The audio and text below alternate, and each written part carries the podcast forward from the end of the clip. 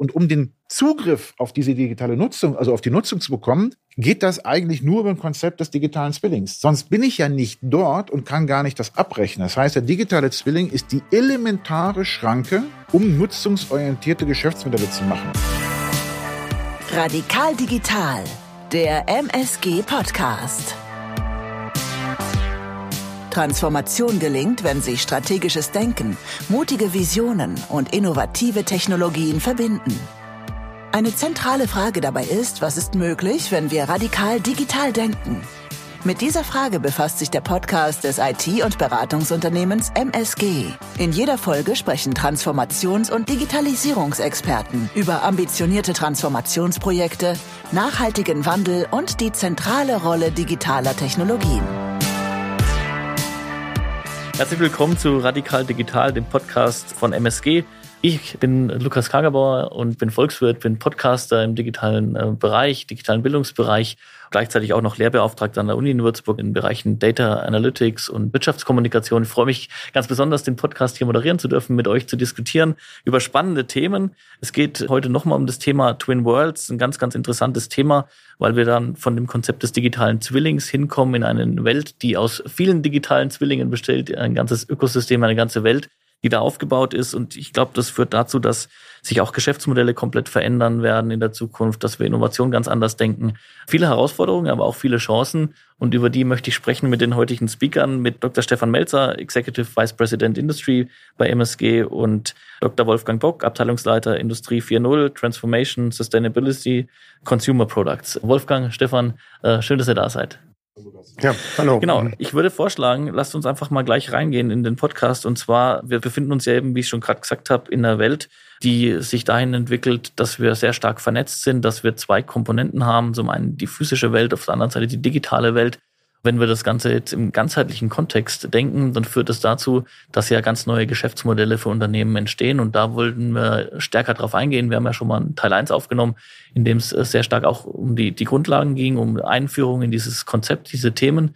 Heute soll es stärker um die Geschäftsmodelle gehen, die dadurch entstehen. Und deshalb gebe ich einfach mal gleich rüber zu dir, Wolfgang. Wie kann sowas aussehen? Was sind da äh, gute Beispiele? Gute Beispiele zum Beispiel ja, im Maschinenbau die Hersteller von Maschinen bieten mittlerweile auch Services an, also von, vom Produktgeschäft hinweg zum Servicegeschäft, wo man auch kontinuierlich Einnahmen natürlich generieren kann. Dahingehend, dass sie die Daten der Maschinen abgreifen oder ihnen die Daten gesendet werden über eine Verbindung und sie die Daten dann dahingehend auswerten, um zum Beispiel Störungen zeitnah zu erkennen oder sogar Predictive Maintenance diese Störung vorherzusagen und ihren Kunden damit helfen, eben Stillstände zu vermeiden, rechtzeitig Ersatzmaterialien bereitzustellen aber auch ähm, letztendlich natürlich auch, um äh, diese Anlagen langfristig besser zu machen. Also es gibt sogar Fälle, wo äh, eben solche Hersteller von Maschinen sogar anbieten, diese Maschinen kontinuierlich so zu tunen, dass sie effizienter werden, dass die Produktqualität am, am Ende besser wird. Ja, das ist ein Beispiel. Ein anderes Beispiel mal aus dem Bereich der Maschinenverleihung, also sagen wir mal Baumaschinen, ja. Da gab es bislang immer Modelle, ähm, ja, Baumaschine wird verliehen, ja, und dann bezahle ich äh, für, für, die, für die Zeitdauer der Verleihung, ja. Das ist aber irgendwie unfair, wenn ich jetzt beispielsweise einen Bagger, ja, ausleihe. Kunde A benutzt den Bagger acht Stunden pro Tag, ja, weil dann gehen die Mitarbeiter halt in Feierabend, ja. Der andere, der fährt den Bagger im Schichtbetrieb, ja, der betreibt den Bagger 24 Stunden pro Tag, ja. Und wenn jetzt beide die Bagger eine, eine Woche geliehen haben, bezahlen beide gleich viel, ne? Das ist aber irgendwie unfair, weil der eine, der vier, im 24-Stunden-Betrieb den Bagger fährt, ja, der beansprucht den Bagger ja auch viel mehr. Ne? Das heißt, wenn jetzt der Bagger die Daten an den digitalen Zwilling äh, sendet, der Beanspruchung oder des Einsatzes, ja, dann kann ich natürlich jetzt ein anderes Modell fahren. Ich kann also demjenigen, der den Bagger 24 Stunden am Tag fährt, äh, kann ich natürlich einen höheren Preis in Rechnung stellen, was auch fair ist. Die Frage auch die Innovation, wo kommen die Innovationen her? Ich meine, wir haben das in den letzten Jahrzehnten erlebt, dass die Innovationen äh, in der realphysikalischen Welt waren. Ja? Jetzt erleben wir, dass die Innovationen alle auf der digitalen Seite sind. Ob das jetzt künstliche Intelligenz ist, ob das irgendwelche Automatisierungsdinge sind, ob das jetzt Rechenleistung ist. Wenn die Unternehmen wettbewerbsfähig sein wollen, dann müssen sie halt diese Innovation auf der digitalen Welt erlebbar machen und durchführen. Und, diese, und die Verbindung dazwischen ist genau der digitale Zwilling, heißt aber auch, die Menschen im Unternehmen dürfen sich nicht nur darauf konzentrieren, keine Ahnung, nur auf der Logistikseite unterwegs zu sein oder nur auf der Produktentwicklungsseite unterwegs zu sein. Sie müssen auch auf der digitalen Welt unterwegs sein und mit den Daten umgehen können, mit den Systemen umgehen. Das heißt, Innovationsfähigkeit ist einmal über einen Mechanismus wie die digitalen Zwillinge zu verfügen, damit ich auf der Welt der digitalen Seite operieren kann. Und dann brauche ich das Personal dazu, was crossdisziplinär dort auch arbeiten kann.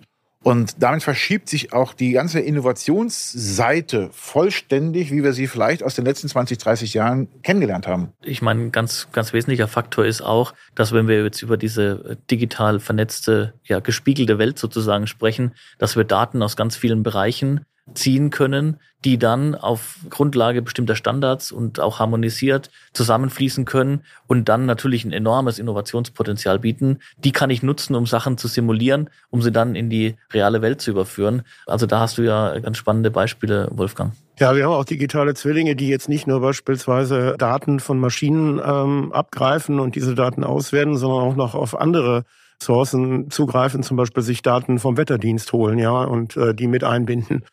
Ein Thema jetzt in, Richtung auch äh, Optimierung äh, von Anlagen. Also wir haben gerade ein konkretes Projekt, wo wir Heizungsanlagen oder unser Kunde, der managt große Heizungsanlagen für seine Kunden wiederum und hat im Prinzip jetzt diese Heizungsanlagen mit ja, intelligenten Zählern ausgestattet, aber auch mit Temperatursensoren. Diese Daten werden jetzt in die Cloud transferiert und analysiert. Das machen wir.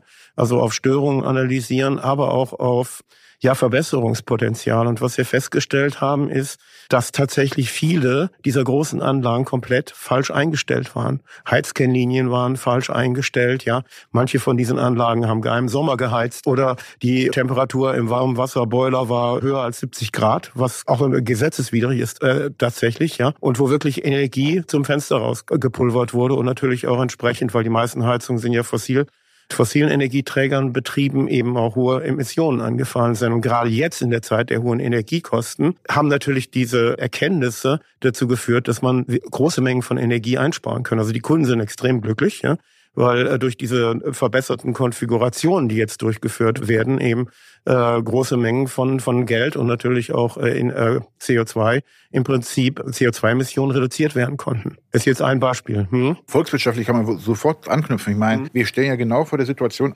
und in einer naiven Welt könnte man sich ja vorstellen, ich kann irgendwo Energie, also Strom oder Gas irgendwo schön zurückhalten oder mal an- und ausschalten. Ja, nehmen wir das Beispiel Gas. Wir haben eben halt nicht einen flächendeckenden digitalen Zwilling, so dass ich an einer digitalen Seite mhm. in allen Liegenschaften, ob das jetzt privater Natur ist oder öffentlicher Bereich, außen anmachen kann. Und da merkt man einfach, wie wir heutzutage vor Problemen stehen, wo wir eigentlich eine Technologie verbreitet haben müssten und sie auch eigentlich beherrschen, aber nicht mhm. im Place haben, um es viel einfacher zu gestalten. Wenn der Gasdruck abfällt, klappen die ganzen Systeme runter und jemand überall muss ein Handwerker reingehen und ein Gasventil öffnen hätte man einen Zugriff wie mit mhm. deinen Thermostaten mhm. in die entsprechenden Dinge. Das ist ein total simples Konstrukt, kann ich entsprechend dieses Ventil automatisch schalten. Das ist ein digitaler Zwilling. Ein ganz wesentlicher Aspekt, der natürlich damit reinspielt, ist aber dann natürlich auch die Sicherheitsfrage. Ich meine, das ist schon ganz, ganz wesentlich, weil wenn wir auch über Cybersecurity-Aspekte mhm. sprechen, wir haben ganz viele negative Meldungen, die im Moment auch durch die Presse kursieren aus allen Bereichen mhm. der Wirtschaft muss man natürlich da auch äh, massiv mitdenken. Ich glaube, da gibt's auch, äh, wenn das schief läuft, natürlich große Probleme, aber man kann natürlich auch da Lösungen für finden. Ja, das ist natürlich ein sehr, sehr wichtiger, wichtiger Aspekt, dass äh, diese ganzen Verbindungen natürlich sehr stark gesichert sein müssen. Wir machen das sogar manchmal doppelt und dreifach, dass wir auch die Telegramme noch verschlüsseln, natürlich die Verbindungen selbst auch nochmal verschlüsseln, ja, über TSL, also gleich mehrere Layer einbauen, äh, nur um zu, sicherzustellen, äh, dass niemand diese Daten abgreifen kann, was schon desaströs ist, wenn ich mal über kleinere Heizungsanlagen nachdenke, wo man dann sogar das Benutzerverhalten also wirklich äh, tracken kann von Personen, also wirklich auch Personen Informationen über Personen bekommen kann, dann wird es natürlich sehr kritisch, ja, im Hinblick auf die DSGVO. Aber natürlich auch, wenn zum Beispiel jetzt eine Rücksteuerung auf eine Heizungsanlage erfolgt, muss ich natürlich auch sehr vorsichtig sein. Äh, wenn jemand diese Verbindung hackt, dann kann natürlich auch Unfug damit machen, mal die Heizung auf volle Pulle hochdrehen, ja. Und dann haben wir natürlich auch Probleme. Ne? Ja, das ist das, was du beschrieben hast. Da kann auch schnell das Smart Home zum Mad Home werden. Keine Frage. Technologisch gesehen, glaube ich, haben wir die viele Dinge in place und es passieren auch dummerweise Sachen. Wenn ich mit unseren Datenschutzexperten spreche, dann habe ich immer den Eindruck, das größte Datenrisiko sind wir Menschen. Und ich glaube, das ist auch ein wesentlicher Punkt. Also nicht jedes Problem, was draußen erscheint, geht zurück auf eine technische Unzulänglichkeit, sondern in den meisten Fällen auf menschliches Versagen oder eine menschliche Geschichte. Von daher glaube ich, Technik ist das eine und ich glaube, das haben wir im größten Teil im, im, im, im Verständnis wir müssen halt dort auch gucken, dass wir Menschen darin sensibilisieren, mit solchen Dingen umzugehen, bewusster zu machen, was eine Handlung bedeutet. Und da hapert es für meine Begriffe viel mhm. mehr als an der Technik. Ja. Also wir hatten gerade den Fall, dass ein Energieversorger auch äh, im Bereich der erneuerbaren Energien einer unserer Kunden gehackt wurde. Was ist passiert? Da ist eine Schadware-Software über eine E-Mail äh, reingekommen hat sich ausgebreitet, hat dann die ganzen Systeme wie E-Mail-Server im Prinzip lahmgelegt. Äh, unsere Systeme waren nicht betroffen, weil die liefen auf Servern und waren gesichert tatsächlich auch, aber es hat doch einen immensen Schaden angerichtet. Jetzt lass uns nochmal rüberschwenken. Also was wir tatsächlich auch erleben, ist so ein Switch und ein Wandel von der Güterökonomie zu einer Serviceökonomie. Und gerade wenn wir jetzt diese beiden oder diese Entwicklung denken und da der digitale Zwilling beziehungsweise die Twin World mit reinspielt, dann hat das ja extrem große Potenziale auch für, für spannende Geschäftsmodelle, wenn man denn diesen Switch hinkriegt, dass man es auch tatsächlich umdenkt, ja.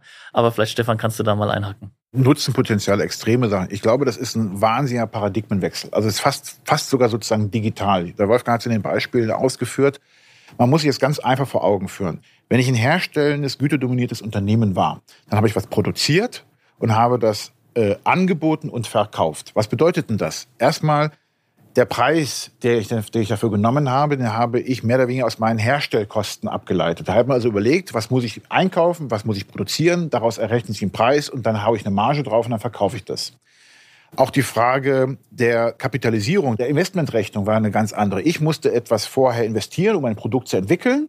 Und dann produziere ich das und dann verkaufe ich das. Und auf der anderen Seite musste der Käufer, je nachdem wie teuer das Produkt war, entsprechend einen Kredit aufnehmen und das kaufen. Auch die Frage der Risikoabgleiche war auch eine ganz andere. Ich musste meine Produkthaftung absichern und hatte dafür ein Ausfallrisiko. Wenn ich in eine servicedominierte Welt reingehe, dann verdiene ich eigentlich an der Nutzung des Objektes. Wenn ich aber jetzt in meiner Firmengrenze wohne und gar nicht mitbekomme, wo mein Objekt genutzt wird, mit den Baggern, wie du das da mhm. vorhin erklärt hast, Wolfgang, ich muss also bei der Nutzung sein. Da kann ich ja nicht überall Mitarbeiter senden, die kontrollieren, wie wird denn der Bagger genutzt. Also das Ganze findet digital statt. Und um den Zugriff auf diese digitale Nutzung, also auf die Nutzung zu bekommen, geht das eigentlich nur über ein Konzept des digitalen Zwillings. Sonst bin ich ja nicht dort und kann gar nicht das abrechnen. Das heißt, der digitale Zwilling ist die elementare Schranke, um nutzungsorientierte Geschäftsmodelle zu machen. Und dann hängt auch sofort der ganze andere Rattenschwanz dran, den ich gerade gesagt habe, nämlich die Frage der Finanzierung. Ja, nämlich dann drehen sich viele Dinge. Wenn ich es nur nutzungsbasiert einkaufe, diesen Service, dann habe ich einen viel geringeren Kapitalbedarf. Das heißt, der Kapitalbedarf liegt eigentlich bei dem Serviceanbieter. Dreht sich eine große Welt. Und auch die Frage der, der, der, des Risikos ändert sich. Ich muss mich dann als Nutzer dafür absichern, dass ich halt vertragsgerecht das Objekt oder den Service nutze. Das heißt, mit dieser güterdominierten und servicedominierten Welt, da kippen sehr viele betriebswirtschaftliche Grundlagen. Und um das entsprechend abzuwickeln, geht das alles über den digitalen Zwilling. Ob das Versicherung ist, ob das äh, Nutzung ist, ob das Abrechnungsmodelle sind, das geht alles nur über digitalen Zwilling. Also von daher ist es nicht eine Frage, können wir uns das eventuell erlauben oder wollen wir das machen? Jede Branche, jeder Marktteilnehmer, der sich gezwungen fühlt, in diesen Bereich hinzugehen oder zu wollen, braucht einen funktionierenden digitalen Zwilling. Ja, es gibt vielleicht noch einen anderen Aspekt, äh, gerade im äh, Consumer Product Bereich, also wo ich unterwegs bin. Äh, also nochmal wieder ein Beispiel machen, der intelligente Kühlschrank. Ja, Früher hat der Hersteller der Kühlschränke nicht gewusst, wer der Kunde ist. Jetzt gibt's den intelligenten Kühlschrank, der hat einen digitalen Zwilling und dazu gibt's auch eine App, die über den digitalen Zwilling mit dem Kühlschrank kommuniziert. Der Kunde kann dann beispielsweise eine Einkaufsliste vom digitalen Kühlschrank über seine App abrufen, ja. Aber bevor er das machen kann, muss er sich registrieren. Ja, er muss äh, den Kühlschrank kennenlernen und dann muss er seine Daten hinterlegen. Und da kann ich den Kunden natürlich sehr viele Daten abfragen als Hersteller des Kühlschranks. Und in dem Augenblick kenne ich den Kunden. Und das ist natürlich Gold wert, weil jetzt kann ich alles tun, um diesen einen Kunden auch zu binden. Ich kann ihm alles Mögliche anbieten, Werbung für die folgenden Produkte machen, ja, ihm tollen Service anbieten, dass er auch beispielsweise ein Techniker mit dazu nimmt, dass der Kühlschrank, wenn er kaputt ist, den Techniker informiert und der Techniker einen Termin macht mit dem Kunden, ja. Alle diese Dinge sind jetzt möglich. Das heißt, ich kann die Kundenzufriedenheit damit erhöhen und eben aber das Wichtige ist, ich kenne den Kunden jetzt. Ne? Mhm. Wenn man jetzt den Lieferkettenaspekt mit andenkt äh, dazu noch, mhm. dann ist es ja auch ganz spannend, weil was dazu kommt, ist ja, dass der Anbieter dieser Consumer Products äh, mhm. auch wiederum Lieferanten hinter sich hat, genau. die dann wissen, dass bei ihm die Produkte gut laufen und mhm. er dann regelmäßig auch mit den Produkten beliefert wird. So ist es dann ein ganzer Kreislauf und eine ganze Kette, genau. die damit abgebildet wird. Also es ist echt ein ja. hochspannender Bereich, wo man jetzt, glaube ich, sehr, sehr schnell merkt, wir kommen raus. Es ist nicht nur Industrie 4.0, über was wir hier sprechen. Wir sprechen über Consumer Goods, wir sprechen mhm. über ganz andere, äh, extrem spannende Bereiche mhm. noch. Was jetzt Wolfgang angesprochen hat mit dem Thema, wir verschieben eigentlich jetzt diese Schnittstelle zum Kunden. Ja, die war früher mit einem gestuften Vertrieb oder mit gestuften Organisationen sozusagen ganz klar, irgendwo gibt es denjenigen, der mit dem Kunden unterwegs ist. Jetzt ziehen wir diesen Kunden zum Teil zum Hersteller, vielleicht sogar an der Lieferkette runter. Und dann gibt es halt natürlich große Ängste. Und natürlich werden diese großen Ängste damit getrieben, dass irgendwo zentrale Ökosysteme passieren, wo also irgendwo eine Majorität, eine Hegemonie in dieser Beziehung sich darstellt. Was wir jetzt mehr und mehr sehen, ist halt, dass sich diese Ökosysteme wesentlich mehr dezentralisieren und damit auch diese Ängste vor dem Aspekt, wem gehört denn jetzt der Kunde und wem gehören die Kundendaten in den Hintergrund treten. Aber natürlich heißt das wiederum sofort, ich muss dann halt diesen Datenaustausch souveräner gestalten und klarer gestalten. Das heißt, dann kommt dieser Aspekt der Datensouveränität mit rein. Mhm. Und wenn man das gut macht, dann habe ich halt ein dezentrales Ökosystem, wo ich auf Augenhöhe miteinander kooperiere, wo technisches abgesichert ist und ich dann im Downstream sozusagen an den Kunden rankomme, auch von hinten vom Zulieferer und umgekehrt der Kunde wiederum von Predictive Maintenance Möglichkeiten profitieren kann, weil das Know-how über den Ausfall der Kühlanlage, der Kühlpumpe in dem Kühlschrank halt beim Zulieferer wiederum liegt. Mhm. Also das heißt, wir verschwinden die Grenzen und wir haben da Möglichkeiten, rauf und runter eine Durchlässigkeit zu machen und da Geschäftsmodelle zu etablieren. Und jetzt, wenn wir nochmal irgendwie auch vielleicht von dem Consumer Goods Product Bereich rausgehen in den Bereich eben auch Smart Cities. Das ist ja auch so ein Bereich, wo, glaube ich, gerade dieser digitale Zwilling oder diese Twin World enorme Potenziale bietet und Chancen bietet. Und da bist du ja über Sustainability, Wolfgang, auch ganz, genau. ganz äh, tief drin, ja. Es geht um den Gebäudesektor, ähm, mit dem wir uns da befassen. Also die großen Immobilienkonzerne, die stehen momentan alle unter extrem hohem Druck, weil ja, irgendwann müssen sie auch 2045 äh, klimaneutral sein und haben häufig oder in den meisten Fällen halt nur alte Heizungssysteme in den Gebäuden. Das heißt, da muss irgendwas passieren. Die müssen sich überlegen, eine Strategie überlegen, wie sie diese Klimaneutralität halt erreichen können. Da gibt's natürlich jetzt verschiedene Maßnahmen. Man kann Gebäude dämmen, Außendämmung, Innendämmung. Auch da gibt's wieder äh, wahnsinnig viele Varianten. Man kann das Dach noch dämmen, man kann die Fenster austauschen. Man kann die Heizung austauschen, man kann auch Eigenenergieproduktion machen, also mit Solarthermie oder Photovoltaik, also tausende von Möglichkeiten. Was macht man jetzt ja bei verschiedenen Gebäuden? Und da äh, glauben wir auch, dass der digitale Zwilling sehr nützlich sein kann in der Zukunft. Ein Gebäude ist halt nicht mehr statisch, sondern da wird sehr viel mit passieren.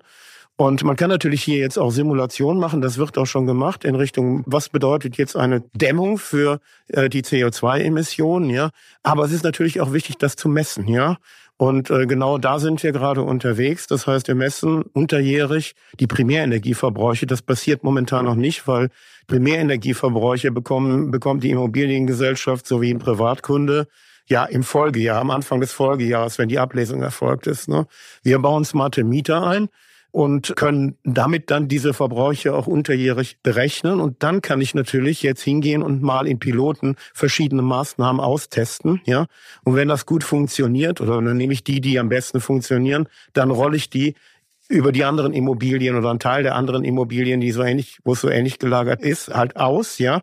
Aber wichtig, ich sammle alle diese Daten ne, und kann jetzt die Daten, die Messdaten mit den äh, Daten, den Maßnahmen korrelieren und gucken, was funktioniert hier am besten. Ich glaube, das ist die beste Vorgehensweise. Ne? Und da ist auch der digitale Zwilling wirklich prädestiniert, sozusagen, um diese Daten alle zu managen. Das war jetzt Nachhaltigkeit mal aus der Immobilie. Und wenn wir jetzt sozusagen in das Mobile reingehen und über Smart City reden, dann greift im Prinzip das, was wir davor gesagt haben, nämlich jetzt, wer ist eigentlich äh, der, der Hegemon in so einer Situation?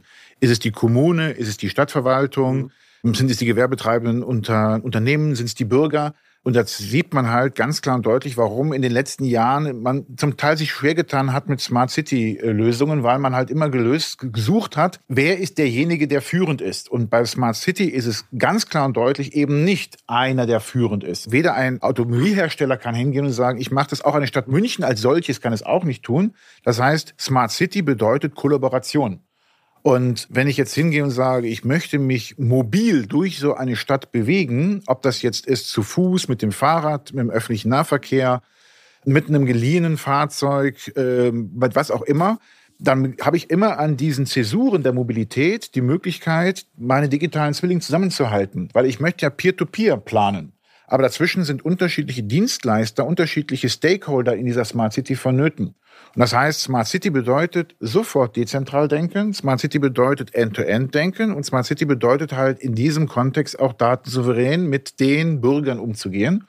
Und dann lösen sich sozusagen Möglichkeiten von selbst auf, wie man halt Mobilitätskonzepte nachhaltig gestalten kann. Weil sie, wir können es nicht optimieren nur in einem Segment. Es geht immer nur End-to-End. -End. Du hast gerade noch einen ganz wichtigen Punkt angesprochen, das Thema Datensouveränität. Also es ja. entstehen ja da ganz viele Daten, mhm. ähm, wo wir uns natürlich fragen, wem gehören die? Also ich meine, es gibt ja im privaten Bereich dann natürlich auch die Frage, ähm, wenn ich jetzt hier unterwegs bin, wer darf das wissen, wo ich mich wie bewege? Da braucht sicherlich auch zukünftig vielleicht eine andere Grundlage, aber da hast du auch eine Meinung zu, Stefan. Nehmen wir mal ein anderes Phänomen der letzten Jahre, nämlich Corona.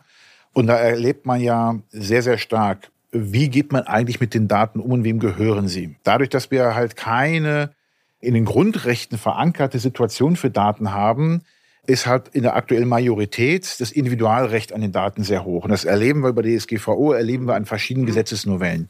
Jetzt ist es aber so, dass die Gesellschaft, wir haben vorhin über Nachhaltigkeit gesprochen. Und wenn wir gesagt haben, Nachhaltigkeit hat was zu tun mit digitaler Zwilling und der wiederum mit Daten, dann hat also die Gesellschaft ein Interesse an Nachhaltigkeit und damit auch an Nutzen, ein Gemeinnutzen an Daten. Und jetzt muss man aber in einem Grundgesetz, in, einem, in die Grundrechte die Balance mhm. zwischen den Individualaspekten an Daten und dem Schutzbedürftigkeit und der Gemeinnützigkeit an Daten regeln. Und da hat, hat leider, ich glaube, kein Land auf dieser Welt eine Antwort darauf, ist aber zwingend notwendig, weil ich sonst immer über das Individualbedürfnis den Gemeinnutzen zurücktreten lassen muss. Und da brauchen wir dringend für meine Begriffe rechtliche Möglichkeiten, weil wir sonst immer da niederliegen mit diesen Individualrechten. Mhm. Wie könnte sowas ungefähr aussehen? Hast du da so ein paar Ideen? Weil das ist ja ein riesen Trade-off beziehungsweise Spagat zwischen zwei ganz wesentlichen Punkten, also dem gemeinen Aspekt und dem Individualaspekt auf der anderen Seite,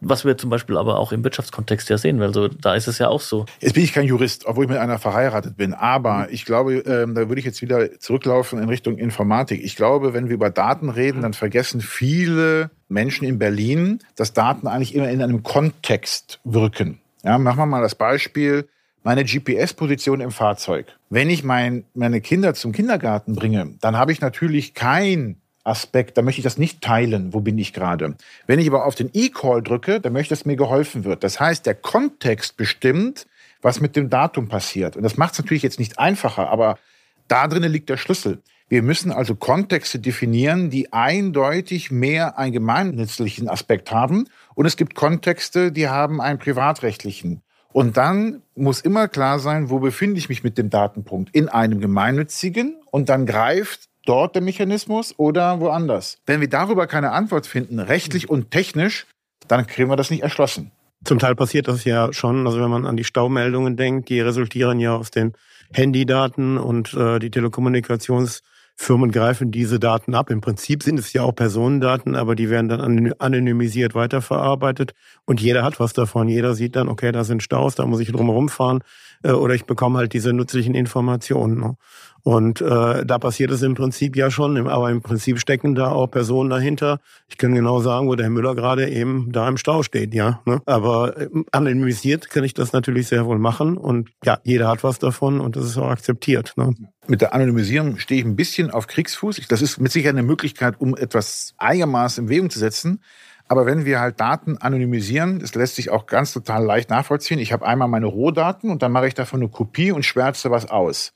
Dann kopiere ich diese Daten letztendlich. Und das ist eigentlich, wenn wir wieder vom Thema Nachhaltigkeit gucken, eine Verschwendung von Datenspeichern. Jetzt mag das vielleicht ein bisschen esoterisch klingen, aber wenn man sich mal anschaut, wie viele Datenspeicher wir weltweit haben, wie viele Katzenvideos wir sozusagen redundant abgelegt haben, dann ist das eigentlich auch nicht nachhaltig. Das heißt also, Anonymisierung ist zwar ein Mittel, um darüber wegzugucken, aber am Ende des Tages auch keine Lösung, weil wir dann nämlich zu wahnsinnigen Datenreplikationen führen und auch die Nachvollziehbarkeit verloren geht. Also Anonymisierung mag vielleicht der eine oder andere Zuhörer denken, ist die Lösung, vielleicht auch der eine oder andere Jurist, ist aber technisch gesehen nicht nachhaltig. Ja, vielleicht noch ein anderes Beispiel. Wir haben so eine kleine Applikation gebaut, um Straßenschäden oder Straßenlöcher zu identifizieren. Im Prinzip Videoaufnahmen gemacht von, von Müllfahrzeugen aus, ja auf den Daten, auf diesen Videos sind natürlich irgendwie auch Menschen zu sehen oder Nummernschilder. Einen großen Aufwand betreiben, diese Teile in den Bildern zu obfuskieren. Ja, Datenschutz. Ne? Niemand guckt sich das alles an. Wir haben eine Algorithmen, die das machen. Nee, das muss passieren. Ja? Und das ist natürlich ein Aufwand, den man sich ja eigentlich auch sparen könnte. Ne? Das stimmt, Mhm. ja. Ja. Mhm. Oder auch zum Beispiel das, also das Thema Straßenschäden, Mhm.